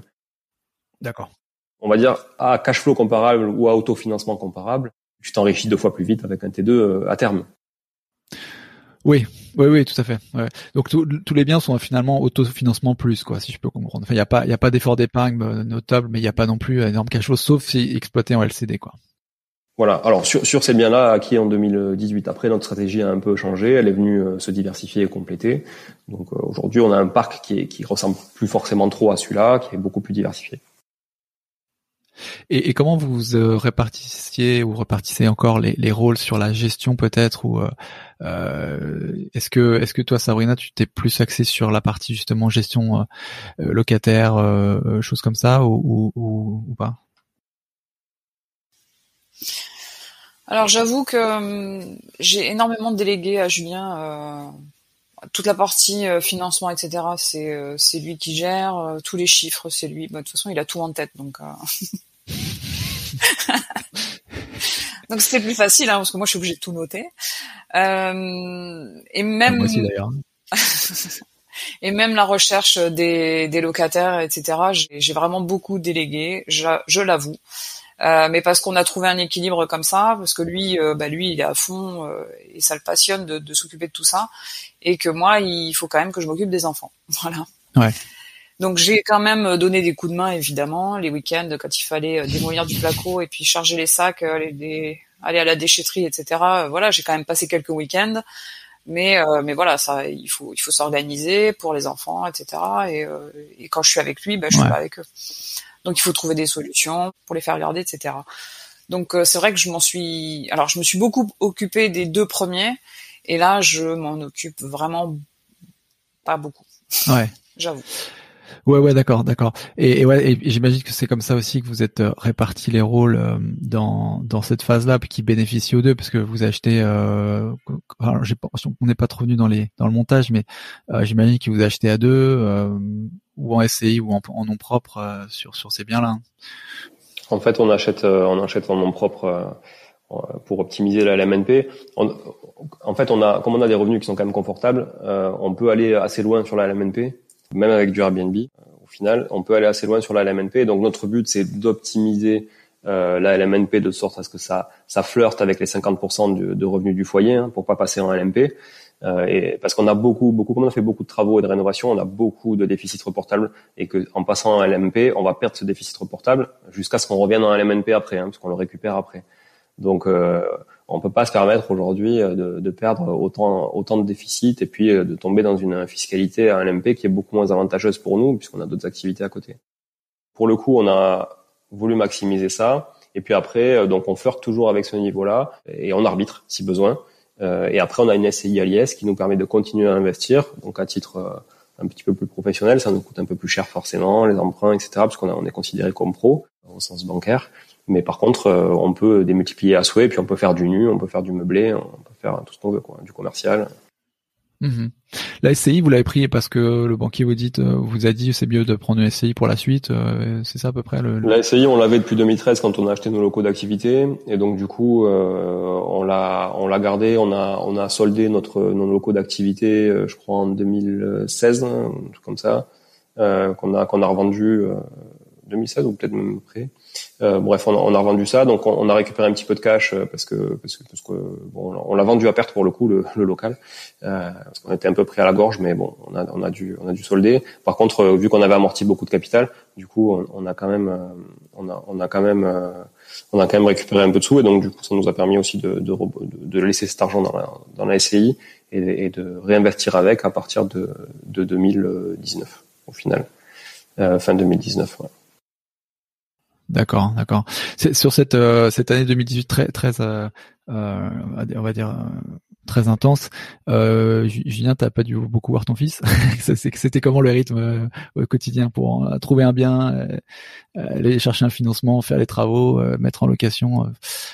Comment bah, c'était très c'était très intense effectivement. Alors bon, quand t'aimes ça, tu, tu, tu, le vois différemment. Hein. C'est vrai quand t'en parles avec des gens qui sont pas du tout dans le milieu, etc. de, de l'IMO, d'entrepreneuriat, et tu te dis mais t'es un extraterrestre. Mais euh, en fait, quand, quand tu quand tu le vis toi et que tu le que tu le vis pleinement parce que c'est ça devient une passion, tu le tu le vis pas pareil. Par contre, alors au niveau de l'équilibre pro, j'avais pas de problème parce que voilà, je faisais la part des choses et qu'il y avait le pro et que j'avais des enjeux sur le, le, côté pro. Et puis je, je, le dis souvent à mes équipes aussi euh, parce que j'ai des équipes qui aujourd'hui sont quand même de taille. Euh, voilà, j'ai une équipe de 20 personnes au boulot. Euh, euh je, je, je, leur dis vraiment, j'ai une, chouette équipe et, et, et, je perds pas trop de temps avec des, des conneries de management à la con que d'autres managers voilà peuvent, peuvent passer trois quatre jours à gérer du social euh, toute la journée avec euh, leurs équipes. Moi, c'est pas le cas. J'ai une super équipe et franchement, j'en suis, j'en suis très content. Et je remercie aussi pour ça parce que ça me facilite grandement les choses. Et donc, du coup, euh, ça me pourrit pas l'esprit. Euh, et, et c'est important d'avoir un esprit, je pense, aussi dégagé pour pouvoir investir comme ça. Après le temps, bah faut le trouver. C'est-à-dire qu'à l'époque, je faisais beaucoup de triathlon. Comme le dit Sabrina, euh, quand je fais les trucs, je les fais à fond. Donc, bah, je, faisais beaucoup, beaucoup de triathlon pour le coup. Donc, 10-15 heures d'entraînement par semaine. Euh, des fois même, des fois même plus quand il y avait des choses à préparer bah, j'ai arrêté le triathlon et puis j'ai remplacé par l'immobilier. Donc euh, finalement, j'ai, pas trop vu euh, notre fils pendant ces, ces, ces, périodes-là, mais en même temps, quand on entreprenait euh, finalement ensemble, Sabrina et moi, avec dans l'activité vélo et les activités e-commerce, on le voyait pas non plus beaucoup. Mais là, au moins, bah, Sabrina était là. Je le voyais moins, mais mais je construisais aussi pour lui. Et je, je sais que c'est difficile à quoi, voilà, à, à comprendre. Et, et, et moi, j'ai toujours ça en tête. En fait, ce qu'on fait là, Sabrina et moi, c'est construire pour euh, pour lui, construire pour les enfants, euh, pour demain, hein, donc pour les filles de Sabrina, mais aussi pour Evan, notre petit dernier. Et, euh, et on se dit qu'un jour tout ça, ils s'en rendront compte. Voilà. Et s'ils s'en rendent pas compte, euh, ils le palperont finalement d'une façon ou d'une autre. Donc soit en palpant de la pierre, soit en palpant de, de, de l'argent, soit en, en, ayant une facilité si demain eux ils veulent investir quelque part. Quoi. Ouais. Et, et, toi, Sabrina, pendant que Julien euh, bûchait sur cette partie-là, euh, c'était pas, enfin, pas, pas, compliqué de peut-être expliquer aussi par rapport à, à l'enfant que voilà, on est dans une phase où, où, où, parce que les enfants ils, comprennent pas forcément ça qu'on on construit, même si c'est pour eux, quoi. Euh, comment tu l'as géré cette cette phase-là? Alors effectivement, euh, construire pour eux, ça, ils le comprennent pas. Voilà, clairement. D'ailleurs, quand on le, quand on lui dit aujourd'hui, mais tout ça un jour ça va t'appartenir, il dira, bah, il nous dit, bah moi je vends tout. Voilà. ah bah bravo. Donc non, il comprend pas. Euh, et bah c'est vrai que lui, ce qu'il retient, c'est euh, papa, on le voit jamais. Mais on parle beaucoup d'éducation financière des enfants. Euh, on entend souvent parler en France, on n'éduque pas les enfants. Il n'y a pas de cours de finance à l'école, etc. Au moins de gestion de gestion de d'argent de poche, etc. Euh, c'est vrai mais euh, je pense qu'il y a un âge quand même minimum pour ça. Euh, C'est-à-dire que Evan, euh, bon, il, a beau être très très très brillant et assez mature pour son âge, euh, à 11 ans, euh, voilà quoi. C'est pas évident de comprendre pourquoi papa il, il, va casser de la brique le week-end et que ça lui bénéficiera à lui demain quoi. Enfin, a quand même un gap quoi entre entre gérer euh, son argent de poche pour acheter des cartes Pokémon et euh, comprendre euh, le levier bancaire quoi. Enfin, c'est un peu ouais. Ouais. ouais, différer le plaisir, c'est pas encore trop son, son truc. Quoi. Ouais, voilà. ouais, je pense que ils, ils vivent l'instant présent et c'est vrai que ce qui va se passer dans la c'est normal. ils s'en fichent un peu. Ouais, bah ouais, non, non, mais complètement. Et c'est vrai que c'est un truc qu'on, qu'on, qu'on, auquel on pense pas non plus, parce qu'on, quand t'es un, et ouais, je, je, comprends tout à fait votre, votre état d'esprit. Et quand tu dis euh, que t'es entrepreneur, que tu vas à fond, Julien, je suis un petit peu aussi de, de, cette manière-là. Et on voit vraiment, enfin, ça doit être dur aussi de, de, de se restreindre, sachant que voilà, on sait que ça fonctionne, on sait qu'on va réussir. Et donc il faut tout donner parce que si tu donnes pas tout non plus, il n'y a pas de réussite que tu escomptes. Et je pense que c'est pas non plus la, solution, mais euh, mais il y a des sacrifices quoi. C'est ce que j'entends un peu dans, dans, dans votre dans votre discours euh, un petit peu. Euh. Il y a, y a des sacrifices euh, finalement euh, physiquement parce qu'on n'est pas présent physiquement et puis on, on, sacrifie aussi une part de notre santé hein, physiquement, mais il y a aussi des sacrifices moralement et, et, beaucoup de charges mentales aussi à, à, gérer tout ça qui peuvent finalement pas mal impacter. l'ambiance dans une famille, l'ambiance dans le couple. Et c'est difficile de faire la part des choses quand on reçoit un message sur Airbnb le soir sur la messagerie Airbnb le soir à 23h euh, d'un locataire qui est au Portugal parce qu'on a des, on a de on a des biens aussi dans le sud du Portugal euh, du coup de se dire euh, le mec il est en train d'essayer de nous pourrir la soirée quoi. Enfin euh, parce que il, mais on, a on a eu des trucs enfin je peux raconter cette anecdote je pense elle est, elle, est marrante. Euh, donc le, le, mec envoie des messages pour dire il vient d'arriver il passe une nuit il passe il passe une nuit à l'appartement très bien. Franchement, c'est un super appartement qu'on a bien meublé, bonne literie et tout. Et puis euh, le, le lendemain soir, donc à 20h, donc ça c'est quand même il a passé toute la journée euh, après sa première nuit, à 20h, il nous envoie un message pour dire j'ai pas dormi de la nuit, euh, vous avez euh, des, des bed bugs, donc des, des, des puces de lit. Euh, voilà, c'était un anglais le mec. vous avez des puces de lit, c'est inadmissible, je veux un remboursement euh, intégrale du truc, euh, voilà, et je vais porter plainte, etc. Et il nous envoie des photos donc de son torse, etc. avec des, des piqûres. Euh, il dit j'ai appelé mon médecin euh, qui était je ne sais plus quelle ville d'Europe, il m'a confirmé que c'était des puces de lit. Et on venait de changer la literie. Et puis on avait eu des locataires, enfin des, des, voyageurs là, la semaine d'avant, et tout s'était très bien passé on avait récolté 5 étoiles sans aucun problème. Et là, on dit c'est pas, pas vrai, il y a un loup. Donc on, on, envoie du coup euh, notre conciergerie sur place qui, euh, qui va, qui essaie de voir avec lui, le mec furax, euh, voilà. Et ça, ça dure peut-être une heure et demie, un dimanche soir. donc on aura attaqué la semaine, un dimanche soir, à, voilà, de 23 heures à minuit et demi dans le lit, quoi. À, à, gérer, à gérer ce genre de truc pour un mec qui voulait tout simplement nous arnaquer. Quoi. Et ça, forcément, euh, ça plombe l'ambiance, ça plombe l'ambiance, ça plombe le moral. Et, tout ça, c'est une anecdote, mais il y en a plein d'anecdotes comme ça. Et tous les tous les loueurs à courte durée ont plein d'anecdotes. Et on en voit tous les jours sur Instagram des gens qui sont pourrir des appartements. Nous, ça nous est arrivé aussi, des, des, des milliers d'euros de dégâts. Et ça, c'est difficile de rentrer à la maison le soir euh, ou d'aller au boulot le matin en faisant la part des choses. Ouais, ouais, c'est clair. La division euh, pro perso là, elle est vachement fine, quoi. Elle est, euh, elle est pas facile à, à choper, quoi. Et, donc pour euh, les enfants, au final, pas évident aussi finalement de, ok, de, de, de, se mettre dans une, de se remettre dans une bulle familiale hors contexte et de faire en sorte que cette irritation qu'on a eue par la problématique liée à l'immobilier, elle, elle s'évapore dès qu'on passe la porte de la maison. mais les, les, les, gens le vivent pareil au boulot. Hein. Enfin, c'est très difficile de, de, de faire la part des choses. Quoi. Aujourd'hui, si on surprend, euh, enfin, vous avez enchaîné ensuite derrière d'autres euh, d'autres biens. Euh, si, si, on fait un peu le, le, tour de de ce que vous avez en patrimoine immobilier et puis du cash flow que ça vous dégage, juste pour savoir, enfin, pour pour se rendre compte surtout de du niveau en fait de, on va dire de d'autosuffisance euh, que l'immobilier peut vous apporter? Vous avez la possibilité de, de partager ça Ouais, ouais, je peux, je peux, je peux en dire un peu. En fait, aujourd'hui, on a un peu plus d'une vingtaine de biens entre les acquisitions qu'on est en train de finaliser, euh, euh etc. Donc un peu plus d'une vingtaine de biens avec des fortes valeurs patrimoniales. Et en fait, euh, le, le, ça va en surprendre plus beaucoup, mais le cash flow qui ça dégénère, j'en ai strictement aucune idée, parce que parce qu'encore une fois, c'est pas du tout notre stratégie. Notre stratégie, c'est euh, c'est d'emprunter massivement pour que demain on puisse euh, arbitrer. On pourrait faire énormément de cash flow si en fait on, on arbitrait notre patrimoine un petit peu euh, davantage là maintenant. L'obsession du cash flow en empruntant à 110%, c'est pas du tout notre dada quoi. Euh, voilà, nous, nous, on veut montrer aux banques qu'il y a du patrimoine net aussi, qu'il n'y a pas que de l'endettement et qu'il y a et, qu'il y a une marge hypothécaire qui est quand même, euh, voilà, plutôt acceptable quoi pour pour la banque. Donc au final, En termes de cash flow, franchement, j'en sais rien. Par contre, si on solde, si on solde tout aujourd'hui euh, et qu'on aurait investi que du, du patrimoine net dans l'immobilier, on peut dire qu'on peut générer peut-être euh, allez 150 000 euros de, cash flow, euh, dépendamment de comment on les, on les avertit euh, euh, par an. Voilà. Donc oui, on pourrait dire ok, oui, je peux arrêter de travailler aujourd'hui, vivre de l'immobilier, mais est-ce que ça m'intéresse? Pas du tout. C'est, c'est, tu vois, c'est pas l'état d'esprit quoi. Voilà. Et, euh, et est-ce que quand on, on, fait un peu le constat que bah oui finalement euh, on peut aujourd'hui prendre sa retraite, euh, quelle est votre, on va dire euh, simplement en fait, quelle est votre vision par rapport à la, la retraite, si, si, ce mot a encore euh, du sens pour vous? Hum, Je pense qu'on n'a pas le même objectif, Julien et moi. Moi, je suis plutôt contente de, de travailler et, euh, et je m'épanouis dans mon job. Donc je me vois pas en fait euh, m'occuper des appartements parce que c'est pas quelque chose dans lequel je pourrais m'épanouir. Voilà, j'ai besoin de j'ai besoin de me challenger sur mon boulot, j'ai besoin de de partager, de, de voilà, c'est vraiment ce que je fais me plaît.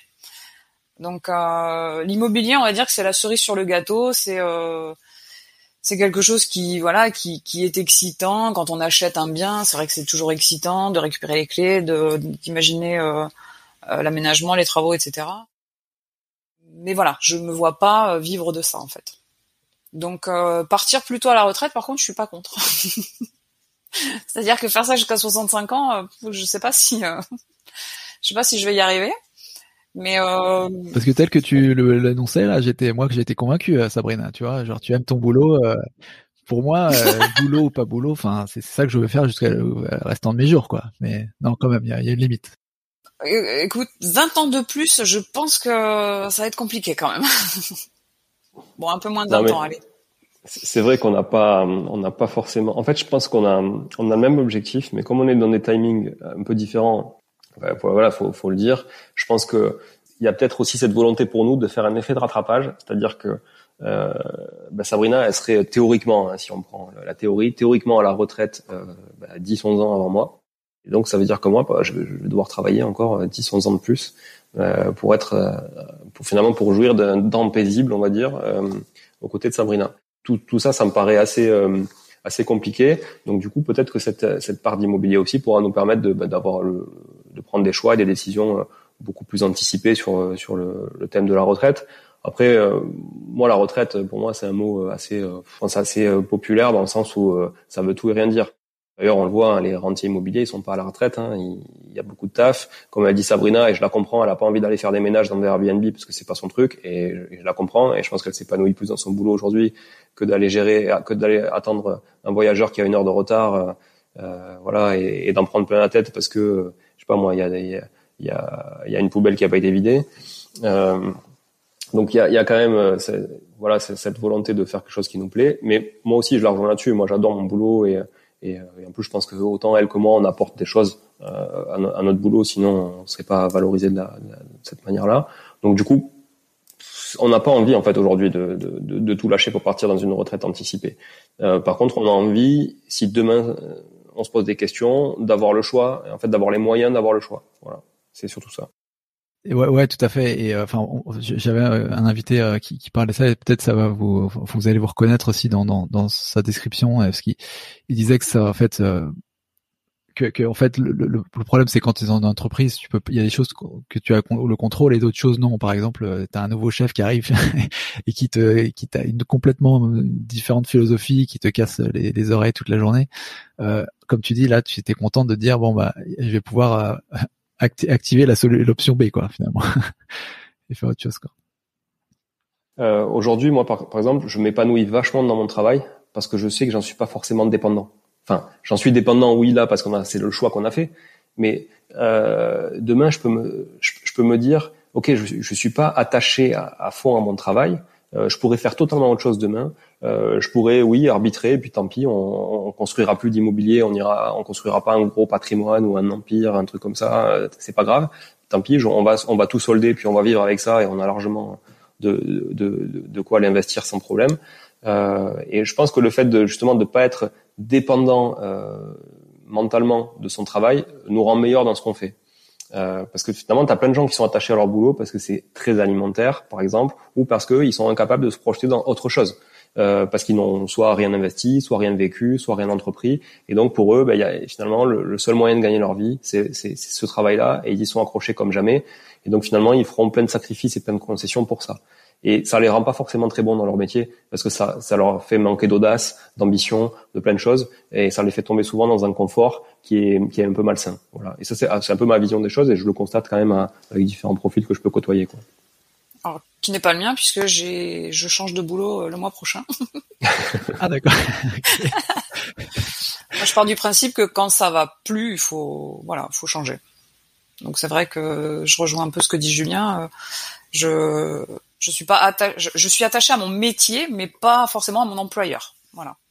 Donc j'aime beaucoup mon métier, mais euh, si mon employeur ne me convient plus, bah, je change. Ouais, c'est intéressant vraiment parce que aussi on a fait un épisode avec euh, euh, une personne qui parle du, du Future of Work, Samuel Durand, euh, euh, qui qui a créé un documentaire Future of Work et, et c'est intéressant de voir que effectivement le travail, enfin la notion de travail est en train de changer enfin énormément. Alors c'est vrai que dans les pays anglo-saxons, elle était déjà différente de, depuis la France, mais en France on voit on voit les choses de, de façon différente.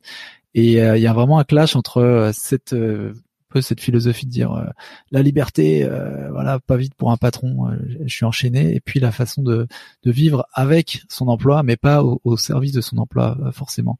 et comme tu, voilà, tu disais, ça rien, ça peut être un endroit où tu vois, as un, lien social aussi qui est, qui est là, qui est fort et, et qui est important pour le mental aussi, pour la, la charge mentale, auquel on peut-être on, on pense pas forcément quand on veut se ruer de façon intensive dans la, dans la, dans, être rentier finalement. donc c'est intéressant vous, vous le vous le décriviez exactement de cette manière-là, que c'est en fait une source euh, plutôt que ça soit quelque chose qui, qui, tire de la ressource de vous. J'ai l'impression que c'est plutôt quelque chose qui vous apporte euh, ce, travail quelque chose et tant que ça dure, euh, ben, c'est magnifique quoi. c'est de l'épanouissement en fait, effectivement, d'aller au travail et de, ouais, c'est d'épanouissement effectivement, plus que la recherche de je dois remplir mon frigo. Mais je reste persuadé que de toute façon, plus on vit de choses dans, dans notre quotidien, et, et, meilleur on est, euh, même dans des domaines qui sont pas forcément directement liés à ce qu'on est en train de vivre. Donc, euh, plus on vit d'expérience, plus on, plus on, enrichit finalement, et, et, on en sort meilleur. On s'enrichit, on en sort meilleur. Donc, je, je, je reste persuadé que euh, tout n'est pas incompatible en fait, et que beaucoup de gens, euh, beaucoup de gens se restreignent à faire des choses euh, qui pourraient faire de manière soit beaucoup plus ambitieuse soit euh, différemment, soit même euh, des choses complémentaires. Mais après, pour en revenir sur la partie IMO, euh, comment on voit la suite des choses?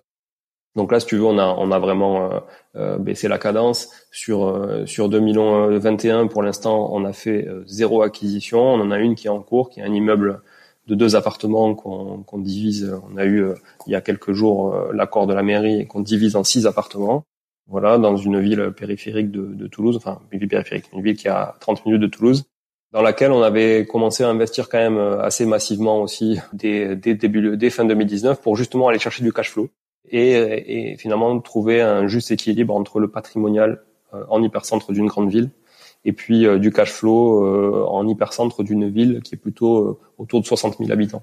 Voilà, mais qui demain va héberger une gare LGV, qui voilà qui, qui, qui va être euh, voilà qui va être qui a 10 minutes à train de, de Toulouse au final euh, voilà et qui qui est plutôt intéressante pour nous et qu'on connaissait plutôt bien et dans laquelle moi je commence à développer pas mal de projets de marchand de biens. Donc finalement, voilà, quand je te dis en 2021 on n'a pas fait d'acquisition, c'est vrai c'est pas vrai dans le sens où euh, on a quand même acheté un immeuble de 800 mètres carrés euh, au début de l'année dans, dans cette ville-là. Euh, qu'on est en train du coup de, qu'on a divisé etc qu'on revend en plateau à rénover donc une opération assez vite euh, qui va se déboucler euh, qui va se déboucler à la fin de l'année donc en moins d'un an on aura on aura débouclé cette opération de marchand qui va être assez intéressante. Ouais, sur, sur locatif, t'arrivais un peu à un plafond, c'est ça, et puis euh, maintenant tu développes sur le marchand, quoi, finalement. C'est un peu. Ouais, puis en fait, comme disait Sabrina, on le, on le, gère tout en direct, donc euh, ça fait quand même. Euh, et puis on en a besoin de gérer en direct parce que parce que moi j'ai besoin de, de, de, feeling avec le locataire, etc. Donc ça fait quand même beaucoup, beaucoup, beaucoup de taf. Euh, mm. au, niveau bancaire, j'ai aussi quand même un peu moins envie de me battre. Euh, tu vois, je suis un peu usé, un peu fatigué de me dire, euh, ok, je vais aller encore vendre, euh, me vendre comme jamais, euh, passer une semaine à, boucler un dossier en béton. tu vois, j'ai écrit un bouquin l'année dernière sur l'immobilier euh, qui s'appelle S'enrichir grâce à l'immobilier. Et, euh, et, je trouve que ça marquait aussi un temps, tu vois, de me dire, ok, j'acte des choses sur tout ce que j'ai pu apprendre de l'immobilier. Je partage mon expérience en, en, toute euh, vraiment humilité pour euh, voilà pour qui veut quoi, qui, qui a envie de, de, de s'enrichir de ça. Et puis ça, finalement, ça a marqué un petit temps d'arrêt en me disant, j'aime l'immobilier, mais est-ce qu'il n'y aurait pas un moyen aussi de, de faire autre chose dans l'immobilier? Et cette partie marchand de biens, euh, on va dire, elle a été induite par euh, l'un de mes oncles, qui est lui-même marchand de biens depuis euh, des années, et qui m'a dit, viens, on s'associe et on fait un projet ensemble. Et donc là, en fait, le projet qu'on fait là, c'est un projet, c'est le plus gros projet qu'il ait jamais fait. Et moi, c'est mon premier, et en fait, c'est déjà le plus gros projet que lui, il ait jamais fait, alors qu'il y a plusieurs années qu'il est marchand de biens, quoi. Voilà. Donc, 800 mètres carrés, c'est quand même de la surface, c'est quand même un gros immeuble. Hein. ouais ça fait euh, ça fait pas mal de taf. Ouais, ça te fait du challenge, quoi. Toi qui cherches du challenge, euh, t'es servi, quoi. Ouais, ouais. Mais bon, écoute, euh, tout se passe très bien. On a signé la première acte authentique, la première vente la semaine dernière. les autres sont prévus là jusqu'à fin septembre. mis à part une expulsion d'un locataire qu'on doit encore gérer, c'est la vie du marchand. Franchement, tout, tout se passe très très bien et, et ouais, on se tourne vers déjà d'autres opérations, quoi. D'accord, d'accord, d'accord. Ouais, et tu, tu confirmes que pour marchand, euh, pour, pour, pour faire la transition d'investisseur locatif à marchand de biens, euh, tes, tes, conseils, enfin, ça serait, euh, enfin, tu m'as dit c'est liquidité, euh, les, les, les, euh, ouais, c'est avoir la liquidité auprès des banques, c'est ça le. Bah, déjà, c'est 20, 20 à 30% d'apport. 20 à 30 d'apport, mais qui que tu sois en fait, hein, même si tu es un marchand qui fait 3 millions de 3 millions de sorties de vente par an, euh, au bout d'un moment, euh, il y a de l'apport, il y a, il faut porter le risque avec la banque. La banque peut pas porter seule le risque. Euh, alors après, il y a des exceptions, mais, euh, y a, mais les mecs ont toujours quand même du cash, hein, même s'ils les mettent pas forcément dans l'OP. Il y a toujours du cash qui est quelque part euh, au chaud dans la banque. Et donc il y a, y a, ça. Et après, attention quand même parce que beaucoup, beaucoup, beaucoup se lancent dans des opérations dites de marchand. Alors des fois ils le font à titre perso, donc c'est pas vraiment des opérations de marchand, hein, parce que bon, ça, ça a quand même rien à voir. Euh, mais quand tu es vraiment structuré avec une vraie boîte, avec l'étiquette marchand, etc., euh, tu quand même es quand même garant hein, pendant 10 ans de tout ce qui va se passer derrière. Euh, donc tu as quand même intérêt à connaître ton sujet. Et, pas que du second œuvre, aussi beaucoup de grosses œuvres. Donc, euh, et c'est là la difficulté d'un investisseur pour devenir marchand, c'est que souvent, ok, passer un coup de peinture et changer euh, trois tuyaux de plomberie, euh, c'est, ça semble pas compliqué qu'un tuto YouTube. quand tu dois refaire tout un plancher, toute l'ossature, une toiture euh, ou que tu as, un mur porteur qui est en train de vriller avec un linteau d'une fenêtre qui est en train de vriller euh, et qui porte quand même tout l'immeuble, tu vois, c'est quand même euh, c'est quand même euh, tu passes pas les mêmes nuits quoi tu passes tu passes pas les mêmes nuits que si tu dois changer la cuvette des toilettes quoi tu vois ouais. non mais c'est donc, il y a cette notion et c'est vrai que je trouve que je, je, vois beaucoup de choses passer sur internet etc et je vois beaucoup de marchands penser qu'ils sont marchands mais il devrait lire quand même un bouquin euh, de, de plusieurs centaines de pages qui, qui, qui, rappelle toutes les obligations juridiques du marchand euh, et que c'est pas des obligations juridiques jusqu'à la revente, c'est des obligations juridiques pendant dix ans. C'est quand même important, quoi. Voilà. Ouais, ouais, ouais c'est autre chose que c'est vraiment professionnel de l'immobilier, quoi. Faut pas, faut pas jouer avec ça, quoi. Enfin, c'est pas, ouais, ouais. Non, non, il y a plein. Et puis, et puis, euh, et puis, il y a l'image. C'est-à-dire si tu veux enchaîner les projets, il faut que tu fasses des beaux projets. Il faut que ce soit clean. Il faut pas que tu laisses. Il faut pas que tu fasses des petites économies. Ça sert à rien. Euh, parce que derrière, tes clients d'aujourd'hui, ça peut devenir tes clients de demain sur un autre projet. Et c'est d'ailleurs euh, la force de mon oncle, c'est que c'est quelqu'un de très, très, très, très droit. Et, pourtant, la profession a quand même mauvaise presse. Euh, c'est peut-être le mot marchand, ça fait un peu marché ou vendeur de rêves, je sais pas, mais marchand de biens. Mais mais lui, il a, voilà, il arrive à finalement de projet en projet à quasiment vendre toujours au même client. Donc en fait, le projet n'est même pas même pas acté, que déjà c'est vendu. Donc la liquidité des projets elle est importante parce qu'il capitalise sur du long terme. Et je crois qu'il faut garder tout ça en, en, tête dans l'immobilier, c'est capitalisons sur du long terme. Ouais. Même vis-à-vis de la mairie, hein, il a, il est connu maintenant. Euh. Même vis-à-vis de la mairie, ça, ça, nous permet de racheter des immeubles à la mairie.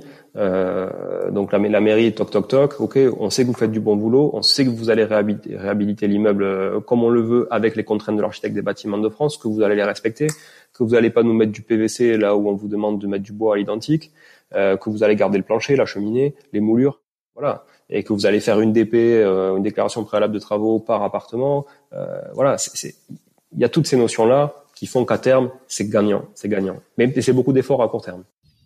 Ouais, ouais, ouais, ouais, ouais, ouais, non, c'est carrément, carrément. Mais c'est une belle, une belle étape en tout cas. Euh, une fois que tu as, fait un peu le tour euh, sur sur l'aspect locatif, c'est carrément une bonne, un peu step up quoi. On, passe un, on passe un niveau quoi. Donc c'est euh, au, niveau, au niveau, juste pour terminer sur le patrimonial et puis on arrive sur la fin du, du podcast aussi, mais au niveau transmission pour les pour les enfants, vous avez pensé à des choses déjà ou c'est un peu trop loin, lointain pour vous? Alors sur la SCI à l'IS qu'on a créée en 2013, notre fils Evan, donc il avait trois ans à l'époque et dans le capital depuis le début. Il a 29% de départ depuis que depuis qu'il a 3 ans. Ça, le capital n'a jamais bougé. Si j'ai fait rentrer ma holding entre temps dedans, euh, parce qu'à l'époque j'en avais pas, euh, donc je l'ai fait rentrer entre temps dedans, etc. Mais au final, lui, ça n'a jamais bougé. Il a toujours 29% du capital. Alors il y a des problématiques bancaires, hein, parce qu'il y a quand même des clauses, attention, d'enfants mineurs euh, et autres sur les financements. Et toutes les banques ne veulent pas financer des SCI qui ont des mineurs au capital. On nous a pas posé de problème avec le CIC en tout cas. Donc il y a ça déjà pour la transmission. Après, on, passe long, on pense long terme dans la stratégie globale, mais on sait très bien que les biens qu'on a aujourd'hui, on les aura plus dans 20 ans, ou on les aura plus dans 25 ans. Très peu probable. Par rapport à l'image qu'on avait en 2010, où on se disait on va garder ces biens pour la retraite, etc. Euh, D'ailleurs, on les a déjà revendus et on est loin d'être à la retraite. Euh, on sait très bien que pour accélérer un immobilier et pour euh, lisser ta, fiscalité au fil de l'eau, il faut arbitrer. Il faut arbitrer, il faut recréer du déficit, recréer de la dette, refaire des travaux. Et donc du coup, l'arbitrage pour moi c'est essentiel. Et donc c'est difficile de, de se dire on construit la transmission dès aujourd'hui, mais on n'est pas contre payer des impôts non plus quoi en fait. Donc euh, au final, euh, voilà, on arrivera à transmettre euh, quoi qu'il arrive. On est bien accompagné. on a un très bon expert comptable. On a deux très bons notaires. Ça c'est important aussi. On n'en a pas qu'un, on en a deux. C'est toujours bien d'avoir deux sons de cloche. Comme les avis médicaux au final, hein, c'est toujours bien d'avoir un avis complémentaire. Euh, et donc, en fait, si on si on s'entoure bien, je pense qu'on n'a pas on n'a pas trop de, de, de sujets quoi. Voilà. Ok. Est-ce que vous avez des ressources euh, comme l'autre euh, de choses qui vous inspirent euh, dans euh, que ce soit développement personnel, investissement immobilier ou autre, qui que vous, vous voudriez partager avec les auditeurs? Alors, euh, moi personnellement, euh, j'aime beaucoup lire des, expériences d'autres personnes parce que je fais partie de ces gens qui pensent que c'est en côtoyant des personnes qui l'ont déjà fait qu'on apprend plus vite. Euh, donc j'aime bien lire des expériences que je trouve que c'est toujours enrichissant, on découvre toujours toujours des choses. Euh, je suis moins fan des livres théoriques, mais on en a quand même besoin aussi euh, sur certaines euh, problématiques, notamment juridiques. Et là encore, je, reviens sur le marchand de biens, mais pardon, c'est essentiel et c'est obligatoire de, de faire de la théorie euh, et du légal là-dessus. Après, sinon, euh, j'écoute beaucoup de podcasts, donc euh, quasiment tous les épisodes que tu as fait, l'épisode des, des, podcasts de toutes sortes, voilà, sur l'investissement, sur le monde de la franchise, puisque je, je travaille aussi dans, chez un franchiseur, donc ça m'intéresse. Et, et, tout ça, en fait, podcasts entrepreneuriaux, podcasts investissement, euh, ça me va très bien. J'écoute pas trop et je m'intéresse pas trop au développement personnel en tant que tel hein, l'ikigai, le machin, tout ça, c'est pas, voilà, j'ai lu quelques trucs, mais c'est, c'est pas vraiment mon truc. Je préfère lire des expériences d'autres personnes, en fait. Voilà. Après, pour, s'il faut citer, s'il faut citer des bouquins, moi, le bouquin qui m'a fait vraiment vriller la tête et me dire, euh, en fait, tout le monde peut faire, tout le monde peut faire euh, tout, euh, tout ce dont il a envie. C'est l'autoroute du millionnaire. Alors c'est, c'est très romancé, évidemment. Hein, c'est, voilà, c'est romancé, c'est américanisé à souhait. Par contre, c'est, trouve que c'est criant de vérité sur le fait qu'en fait de l'argent il y en a partout, du cash il y en a partout, et que et qu'à chaque étape de sa vie, on se rend compte qu'en fait on pensait avoir euh, atteint euh, un plafond et qu'on est capable d'aller à un plafond supplémentaire et qu'on a et qu'on s'imagine même pas et qu'on découvre toujours des choses euh, plus, toujours plus surprenantes sur le monde de, de, de la finance, de l'argent, de, de, la richesse. Voilà. Et je trouve que c'est hyper motivant. Yes, yes, yes. Sabrina, un, un, enfin des ressources que toi tu, tu, tu lis ou tu écoutes pour, pour t'inspirer au quotidien? Bon, alors moi je vais être très honnête, euh, j'écoute beaucoup euh, mon mari. Une très bonne ressource, fiable et. Euh... Voilà. non, mais c'est vrai que j'ai quand même la chance qu'elle me fasse vachement confiance là-dessus.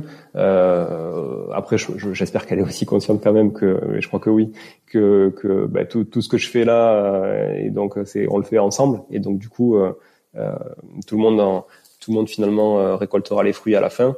Et il y a un sujet qu'on n'a pas abordé, qui est un sujet un peu aussi peut-être tabou des fois, c'est si ça se passe mal, si ça se passe mal dans un couple, qu'est-ce qui se passe? Euh, et donc aujourd'hui, euh, aujourd'hui, tout ce qu'on fait, on le fait à deux. Hein, donc on, on, investit en une division. La SCI, on a, on a, on a le capital. On est tous les deux au capital avec avec notre fils. Euh, et si ça se passe mal, qu'est-ce qui se passe? Euh, Qu'est-ce qui se passe? Vous avez un plan B alors ou quoi? Bah, le, le, le, plan, c'est de se dire, de toute façon, tu peux conserver une LMNP même si t'es plus marié. Il y a pas, y a pas de sujet. Hein. Après, chacun proportionnellement déclare son truc sur sa feuille d'impôt euh, et sur euh, voilà déclare la partie du bilan qui lui revient.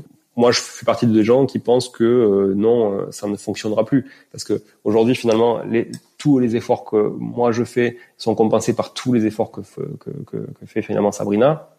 mais est-ce que demain, chacun avec, si on n'est plus, on n'est plus ensemble, est-ce que demain, on sera capable justement de faire à la fois elle des efforts de son côté, moi des efforts du mien, pour un bien qui est finalement dit commun, hein, on va dire, dans la LMNP, j'y crois pas. Je, je crois qu'en théorie, c'est ce qu'on aurait envie de faire, mais on sait qu'en réalité, ça va être très très compliqué. Donc il faudra arbitrer. Donc ça veut dire qu'on aura aussi travaillé quelques années pour rien. Euh, parce que forcément, en arbitrant, bah, tu vas repayer de la fiscalité. Si Sabrina doit racheter euh, une part du, de, de, de, mon patrimoine, par exemple de, mon indivision, de ma cote-part, bah, ça va lui faire de la fiscalité. Si moi je dois lui racheter euh, des choses, ça va lui faire de la fiscalité. Et on en avait, ça, on, a, on y a pensé assez tôt parce que on s'était même dit, plutôt que d'acheter 50-50, on en achète un à tour de rôle chacun. Au moins, s'il se passe quelque chose, euh, ben toi, tu auras le tien, moi, j'aurai le mien. Et puis, ce sera clair. On va pas refiler de l'argent à l'État, on va pas refiler de l'argent à, un notaire pour qu'il fasse un acte, etc.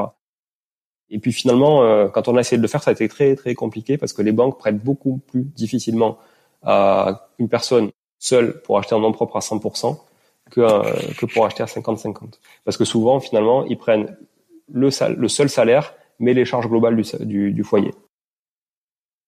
D'accord, d'accord. Je savais pas ça. Ok, donc effectivement, euh, c'est à ta défaveur quoi quand tu fais ça, quoi, parce que t'es, ils prennent qu'une tête en fait pour le. C'est ça. Alors c'est pas toutes les banques, mais mais mais pas mal le font, et donc du coup nous on a vite été euh, ça a vite été compliqué. On s'est dit bon bah écoute c'est c'est pas grave, ce qu'on va faire, on va de toute façon optimiser la LMNP comme ça, et par contre, dans la SCI, c'est un peu plus différent parce que là, on parle de d'actions euh, à se revendre. Et donc là, euh, c'est quand même beaucoup plus simple en termes de problèmes pour se revendre des actions que, que de se revendre du patrimoine. Quoi.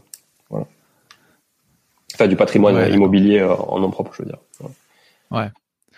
Ouais, disons qu'il voilà, ce sera jamais une, très belle, très belle histoire. Euh, ça se termine, c'est jamais très bien, mais euh, euh, en tout cas, il y a, enfin, aucun de vous deux ne serait complètement à la rue si, si ça se passait. il y aura effectivement net de fiscalité, il y aura quand même quelque chose à la fin, quoi. ouais, tout à fait, tout à fait. Puis c'est bon, je pense que c'est assez clair aussi dans notre tête, mais mais c'est, voilà, c'est un sujet important, je pense, à, à, évoquer quand on investit en couple. Ouais, ouais, ouais, non, non, tu fais, tu fais bien, tout à fait. Ok, bah écoute, euh, écoutez, euh, merci beaucoup. Et puis, euh, je crois qu'on a on a fait un peu le tour. Est-ce que est-ce que ça vous intéresse que les gens se, se rapprochent de vous s'ils le souhaitent pour discuter un peu plus de, votre expérience Est-ce que est-ce que vous laissez un, un contact LinkedIn, une adresse email, un, quelque chose? Alors moi, on peut me trouver sur LinkedIn sans aucun problème. Donc Julien Calamotte avec un seul T mon livre sur Amazon aussi, euh, s'enrichir grâce à l'immobilier. On peut le trouver ailleurs, mais c'est toujours plus simple de, de, de l'acheter sur Amazon. Il y a d'ailleurs une édition euh, euh, privilège en ce moment qui tourne et qui est beaucoup plus qualitative que, que la première. Donc, euh, mais elle est moins bien elle est moins visible, donc c'est pour ça que je, me permets de le préciser.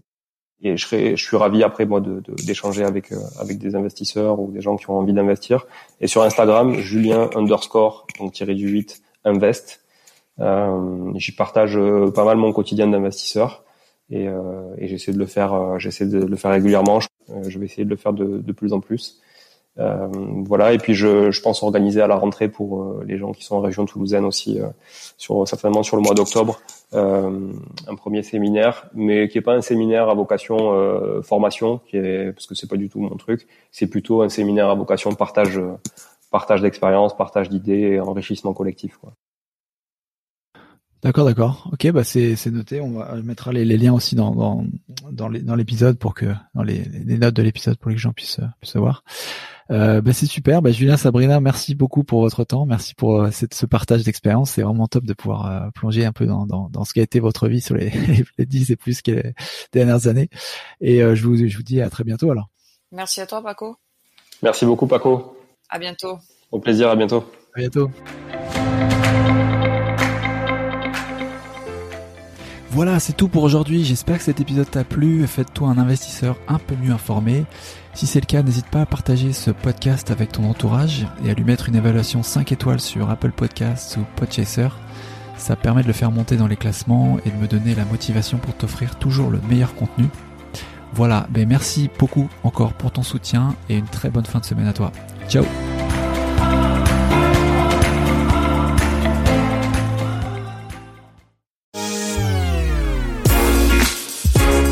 Bon, si vous êtes là, c'est que vous avez écouté jusqu'au bout et a priori, l'épisode vous a plu. Si c'est bien le cas, n'hésitez pas à le partager autour de vous. Notez ce podcast sur Apple Podcast et Spotify en laissant un commentaire 5 étoiles. Je ne vous le répéterai jamais assez, mais c'est grâce à vous que ce podcast vit aujourd'hui et peut continuer de vivre en vous proposant un contenu toujours plus qualitatif. Merci encore. Je vous retrouve très vite sur un nouvel épisode de Money Tree. En attendant, je vous souhaite la meilleure des réussites dans vos projets et un bon enrichissement. À très bientôt.